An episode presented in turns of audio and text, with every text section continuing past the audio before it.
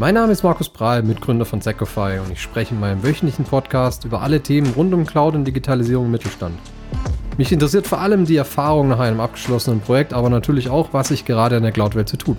Und damit würde ich sagen, starten wir.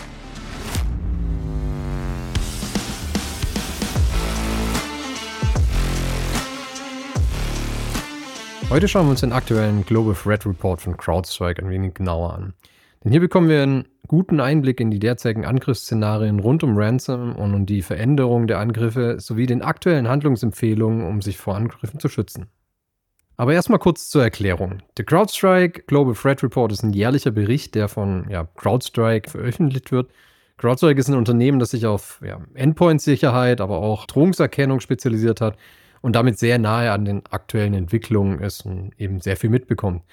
Der Bericht bietet eine Zusammenfassung von Trends und Mustern bei Cyberangriffen und Bedrohungen weltweit sowie Empfehlungen für Unternehmen, um eben ihre Cybersecurity-Strategien zu verbessern. Als Datenquellen nutzt CrowdStrike da ihre eigene Falcon-Plattform. Das ist eine cloudbasierte Endpoint Protection-Plattform, die eine breite Palette von Bedrohungen, Angriffen erkennt und verhindert. Die Plattform sammelt letztendlich kontinuierlich Daten von den Endpoints und anderen Datenquellen, die bei der Analyse der Bedrohungen und Angriffen ja, dann verwendet werden. Dazu hat CrowdStrike ein Intelligence-Team. Das ist ein Team aus Experten für, ja, für Bedrohungsforschung und Cybersecurity. Das Team sammelt Daten und Erkenntnisse von verschiedenen Quellen, wie aus dem, auch aus dem Dark Web, aus Open Source Informationen, internen Forschung und natürlich auch von ihrer eigenen Plattform. Und dazu kommen noch ganz viele andere Datenquellen, praktisch von Partnern oder auch von Kunden, die ja in denen die CrowdStrike dann zur ja, Forensik mit drin ist und aber auch aus ganz vielen verschiedenen öffentlich verfügbaren Quellen, wie zum Beispiel Branchenberichten oder Regierungsstudien und so weiter. Letztendlich wird das Ganze analysiert und ausgewertet und zeigt dann Trends und Muster, die wir jetzt heute auch durchgehen können. Aber erstmal zu den ja, wichtigsten Erkenntnissen des Reports, wenn es um die Angriffe geht. Zum einen, gleich sehr am Anfang, lässt sich feststellen, dass ja, das, die Zeit bis zum Lateral Movement, das heißt von Angriff, der letztendlich von außen bis sich ein Angreifer anfängt, im Netzwerk oder im, in der Infrastruktur des, äh, des, des Angegriffenen zu bewegen, unter 90 Minuten gesunken ist. Das heißt, die, die Zeit nimmt mehr und mehr ab, was bedeutet, jede Minute zwischen Angriffserkennung und Handlung zählt. Und es wird immer mehr wichtiger, da man hier auch den Trend sieht, dass die Zeit immer kürzer wird. Gleichzeitig haben wir einen extrem starken Zuwachs in der Access Broker Industry. Das ist letztendlich eine Industrie, Vereinigung, wie auch immer, an Leuten und an kleinen Organisationen, die sich darauf spezialisieren, bei Angegriffenen reinzukommen, um dann eben diese Angriffe direkt an Dritte, die dann zum Beispiel Geld mit Ransom machen, äh, zu verkaufen oder eben vielleicht auch selber zu nutzen. Und da sieht man schon in Ansätzen, dass hinter diesen ganzen Cyberangriffen eine ganze Industrie steckt, die organisiert ist wie ganz normale Unternehmen. Das heißt, wir haben hier Organisationen, die haben vielleicht auch ein Financial Department, die haben auch ein, vielleicht eine HR für Recruiting und so weiter. Das heißt, ähm, letztendlich, wenn wir von Angriffsgruppen sprechen, können wir genauso von Angriffsunternehmen sprechen. Aber auch das Angriffsmuster verschiebt sich. Ja, in 2022 wurden 71 Prozent der initialen Angriffe ohne Malware ausgeführt. Bedeutet, der Angreifer hat sich über verschiedenste Quellen Zugangsdaten geholt, eines Nutzers, vielleicht auch eines Service-Accounts und fängt erstmal an, sich zu bewegen und sich auszubreiten, um erst viel, viel, viel später dann vielleicht auf Malware zu setzen, um eine Verschlüsselung durchzuführen. Das bedeutet, eine reine Verteidigung gegen Viren, gegen Malware reicht einfach nicht mehr aus, wenn ja fast drei Viertel der Angriffe eben ohne Malware passieren. Zudem sehen wir, dass der Fokus von automatisierten Angriffen, Verschlüsselung hin zu eher, ich sag mal, Datendiebstahl inklusive Erpressung geht. Bedeutet, in den seltenen oder in den seltenen Fällen oder den gezielteren Angriffen sehen wir, dass immer weniger auf Komplettverschlüsselung gesetzt wird, sondern eben auf die Datendiebstahl plus die Erpressung dahinter, dass diese Daten veröffentlicht werden oder an eben im Darknet verkauft werden. Und wenn wir uns noch ein paar zusätzliche Statistiken zu Ransomware-Attacken aus eben 2022 anschauen, sehen wir, dass die durchschnittlichen Kosten eines Ransomware-Angriffs ungefähr bei 1,85 Millionen Dollar lagen. Bedeutet, das ist das, was ich im Schnitt ausgebe, wenn ich angegriffen werde und zum Beispiel zahle oder auch dann wieder herstellen muss und so weiter, ist ungefähr meine Durchschnittskosten. Zudem haben wir im ersten Halbjahr 2022, und das ist eine große Zahl, global 236 Millionen Ransomware-Attacken gesehen. Zum Glück über 90 Prozent erfolglos, aber trotzdem sehen wir hier, dass wir eineinhalb, 1,7 Millionen Versuche pro Tag haben, Unternehmen automatisiert anzugreifen und eben hier reinzukommen. Und gleichzeitig ist aber die Erkennung und vor allem die Eindämmung der Ransomware-Angriffe oder letztendlich der Angriffe selber gestiegen. Das heißt, wir brauchen im Moment 49 Tage länger als zudem ist die Erkennung und Eindämmung von Ransomware-Angriffen, die Tage dazwischen sind deutlich länger geworden, brauchen im Moment äh, 49 Tage, um einen Angriff zu erkennen. Wenn man jetzt das natürlich sieht mit den 90 Minuten bis zur ersten Bewegung im Netzwerk, ist es natürlich eine massive Zeitspanne dazwischen, um hier aktiv zu werden. Wenn wir uns jetzt so ein typisches Angriffsmuster anschauen, dann kann man das eigentlich recht gut in ja, sieben, acht Punkte unterteilen. Und es beginnt natürlich mit dem initialen Zugriff, im Initial Access. Hier kriegt der Angreifer über welchen Weg auch immer Zugangsdaten. Bedeutet, wir bekommen vielleicht Zugangsdaten von einem Admin, von einem normalen User. Ich finde vielleicht Zugangsdaten eines Service-Accounts in irgendeiner fehlerhaften Config. Ich bekomme über irgendeine Art und Weise an die Zugangsdaten für irgendeinen Account. Als erstes wird sich umgeschaut, okay, was habe ich denn, wo bin ich und was kann ich denn im Moment zumindest mal in meinem Account machen, um mich dann möglichst schnell dem sogenannten Lateral Movement entgegenzustellen. Bedeutet, ich gucke mal, wie ich weiter mit diesem Account, wo auch immer ich jetzt gelandet bin, weiter bewegen kann, um vielleicht dann auf per SSH irgendwo hin zu verbinden, vielleicht irgendeinen Share einbinden kann oder über eine Konsole, vielleicht auf eine virtuelle Maschine kommen oder auf irgendeinen System Manager und so weiter. Alles mit dem Ziel, meine Berechtigung zu erweitern, nennt man sogenannte Privilege Escalation. Bedeutet, ich bewege mich durchs Netz und durch die Systeme, um möglichst hohe Rechte zu kriegen. Also beispielsweise ein Global Admin in einer, in einer Windows-Umgebung oder in einer Microsoft-Umgebung. Danach beginne ich vielleicht noch Möglichkeit, Security-Mechanismen abzuschalten. Heißt, ich hintergehe ein, ein Endpoint Protection, ich löse vielleicht Quellen aus einem SIEM-Lauf, äh, auf einem SIEM-System und schütze mich so ein wenig mehr vor, vor möglichen Entdeckungen. Und dann eben anzufangen, Daten ja, zu sammeln.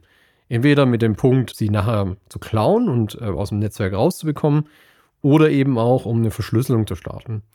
Und letztendlich erst dann sehe ich den Impact. Das heißt, ich kontaktiere das, das Unternehmen und sage, ich bin in eurem Netzwerk, ich habe hier entweder Daten gestohlen, ich habe verschlüsselt, bitte überweist so und so viele Bitcoins auf innerhalb der nächsten 48 Stunden auf folgendes Konto oder folgendes Wallet, um hier dann ja, aktiv zu werden. Und wie wir es vorhin gehört haben, ist dieser Zeit, diese Zeit zwischen Initial Access und dem Impact sehr, sehr lang, also 50 Tage plus, weshalb ich damit rechnen muss, wenn ich angegriffen werde, dass eben ein Angreifer schon sehr, sehr lang bei mir im System ist.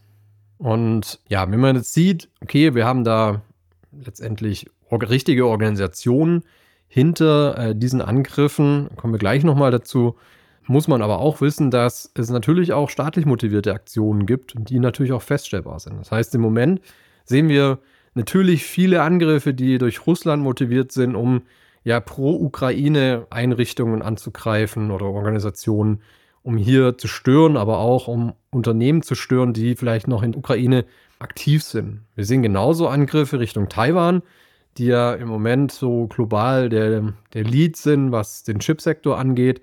Auch hier ähm, natürlich großer Angriffsvektor, um ja, Industriespionage durchzuführen.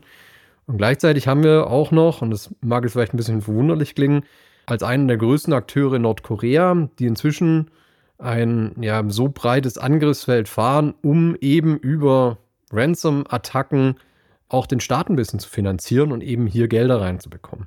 Das heißt, egal ob jetzt die hm, Angriffe durch den Staat selber durchgeführt werden oder aber eher wahrscheinlicher durch Beauftragung des Staats durch diese großen Vereinigungen, also diese großen Ransomware-Organisationen, das Risiko bleibt sehr hoch und gerade wenn man eben in bestimmten Branchen unterwegs ist, noch deutlich höher.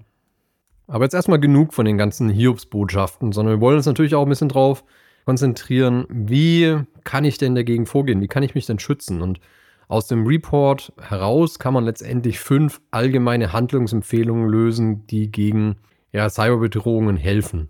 Wollen wir jetzt mal kurz durchgehen.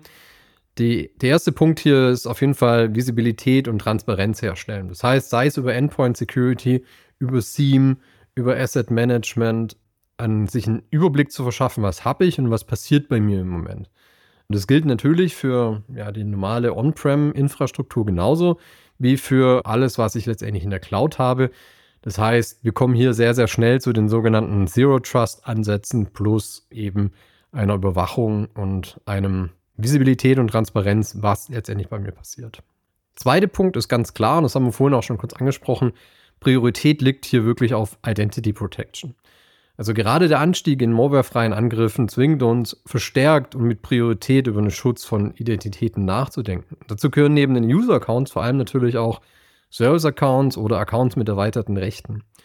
Eigentlich geht hier gar nichts mehr an Multifactor Authentication vorbei. Das heißt, reines Username, Passwort, vor allem wenn ich in der Cloud unterwegs bin, ist was, was man nicht mehr machen sollte, sondern hier auf jeden Fall auf Multifactor Authentication setzen. Handlungsempfehlung Nummer drei ist hier auf jeden Fall den Fokus auf Cloud Security zu legen. Also gerade durch fehlende Erfahrung, das ist das, was wir zum Teil eben sehen, kommt es gerne mal zu Config-Fehlern. Bedeutet, vielleicht ist noch irgendwo ein Passwort in einer Config-Datei, ähm, vielleicht kennt man sich mit Terraform noch nicht so aus. Vielleicht hat man aber auch einen Bucket, also praktisch einen Datenspeicher, so konfiguriert, dass er von überall aus zugreifbar ist. Es gibt verschiedenste Möglichkeiten, wo man aus fehlender Erfahrung eben gerne mal den ein oder anderen Haken nicht setzt, sondern eine falsche Konfiguration setzt. Also hier eben drauf zu schauen, okay, wie sichere ich meine Cloud auch wirklich ab mit den höchsten Ansprüchen, die ich mir so natürlich auch leisten kann. Ne? Weil natürlich gerade Cloud-Systeme stark angegriffen werden, weil sie eben in meisten Fällen auch von überall aus zumindest mal sichtbar oder angreifbar sind. Und ähm, neben dem richtigen Absichern sollte man natürlich auch die Möglichkeiten nutzen, die ich von meinem Cloud-Provider bekomme. Bedeutet, gerade wenn ich auf die großen Cloud-Provider wie jetzt Microsoft, AWS, Google setze, bekomme ich Möglichkeiten, meine Infrastruktur abzusichern, die ich vielleicht in meinem eigenen Netzwerk, äh, in meinem eigenen Infrastruktur eigentlich gar nicht habe. Bedeutet, ich kann hier viel, viel einfacher ein SIEM-System einsetzen, das abhängig von den, von den Datenmengen ist und nicht auf einen Vertrag, den ich über 36 Monate abgeschlossen habe, wo ich von vornherein die Anzahl der Sensoren geschätzt habe. Oder aber auch verschiedene Verschlüsselungsthematiken. Multifactor Authentication, den meisten Standard dabei. Das heißt, hier kann ich sehr, sehr gut eben auch die Möglichkeiten nutzen, die ich durch meinen Cloud-Provider bekomme. Handlungsempfehlung Nummer vier ist letztendlich kenne deinen Gegner. Das macht Sinn, die gängigen großen Angriffsgruppen zu kennen da alle letztendlich bestimmte Charakteristika mitbringen. Die großen vier in 2022 waren hier Revel, Lockbit, Blackbuster und Black Cat. Ja, wobei Lockbit zum Beispiel zeitweise für über 40 Prozent aller Angriffe in 2022 verantwortlich war. Revel hat sich Mitte 2022 zum Beispiel auch aufgelöst. Viele der Mitglieder wurden aber in andere Organisationen aufgenommen. So, warum ist es wichtig, da die Charakteristik der einzelnen Angriffsgruppen zu kennen? Es ist zum Beispiel dann bekannt, dass man mit Blackbuster zum Beispiel verhandeln kann. Das heißt, ich kann hier mehr Zeit rausschlagen oder meine, meine Summe senken, wenn ich mit diesen in Kommunikation gehe. Ich weiß zum Beispiel auch, dass Lockbit relativ gerne den, während des Angriffs den, den Druck aufbauen, indem sie ja einzelne Informationen auf Twitter leaken oder so. Das heißt, wenn ich hier meinen Gegner richtig gut kenne, indem ich mir eben vorab Recherche habe im Internet, kann ich auch anders auf diesen Angriff reagieren. Und damit kommen wir eigentlich schon zu Punkt Nummer 5, der hier mit drin ist, und das ist Üben, Üben, Üben. Und dazu gehört neben den klassischen technischen Disaster Recovery Trainings, die wir alle kennen, vor allem aber auch Tabletop Exercises mit dem Krisenteam und dem Management. Bedeutet, ich setze mich an einen Tisch und spiele das so einen Angriff einfach mal durch. Ja. Zeit ist hier ein kritischer Faktor und wenn man sich dann schon mal mit Themen auseinandergesetzt hat, wie zahle ich oder zahle ich nicht und wenn ja, wie überhaupt, oder zum Beispiel auch, was antworte ich jetzt auf Fragen von Kunden, von externen über Twitter? Auch auf, wie, wie, wie gehe ich auf Journalisten zu? Wenn man sich damit mal auseinandergesetzt hat, hat man einen enormen Vorteil und viel, viel mehr Ruhe bei einem möglichen Angriff. Also nochmal ein kurzer Wrap-up, was wir jetzt durchgegangen haben. Wir haben letztendlich die wichtigsten Trends, Statistiken, Muster gesehen. Wir sehen, dass die Angriffe weiter steigen, dass wir eine Riesenanzahl an Angriffen pro Tag und pro Jahr haben, die auf Unternehmen niederprasseln. Wir haben dazu Handlungsempfehlungen bekommen, die Unternehmen umsetzen können. Das waren Visibilität, Zero Trust und Endpoint Protection letztendlich. Dann gingen wir über zu Identity Protection, hier Identitäten zu schützen. Wir haben uns darüber unterhalten, dass wir Cloud Security weiter ausbauen sollten und auch hier eben einen Fokus drauf zu legen. Wir haben gesagt, okay, wir brauchen einen Überblick über die Angriffslandschaft. Das heißt, wir sollten die Gegner kennen und zum guter Letzt, wir sollten regelmäßig üben, was so ein Angriff denn für uns bedeutet. Wir selbst sind, also wir als Secofy sind Experten im Bereich äh, Cloud Security, egal ob es jetzt um MFA in Hybrid-Szenarien geht, um Ransomware, Rescue-Lösungen aus der Cloud oder einfach nur um Security Reviews des Azure Active Directory. Wenn du unsicher bist, was Cybersecurity angeht, willst du einfach nur austauschen oder auch vielleicht wollt ihr euch besser aufstellen, dann können wir gerne ein Erstgespräch ganz unverbindlich machen. Link oder E-Mail-Adresse zur Terminbuchung findest du jeweils dann auch in den Show Notes und freue mich, hier einfach einen ganz normalen Austausch zu haben und zu schauen, wo das hinführt. Ja, das war's für heute. Vielen Dank fürs Zuhören. Bis zum nächsten Mal bei Cloud Legacy oder vielleicht auch im persönlichen Gespräch. Bis dann und ciao.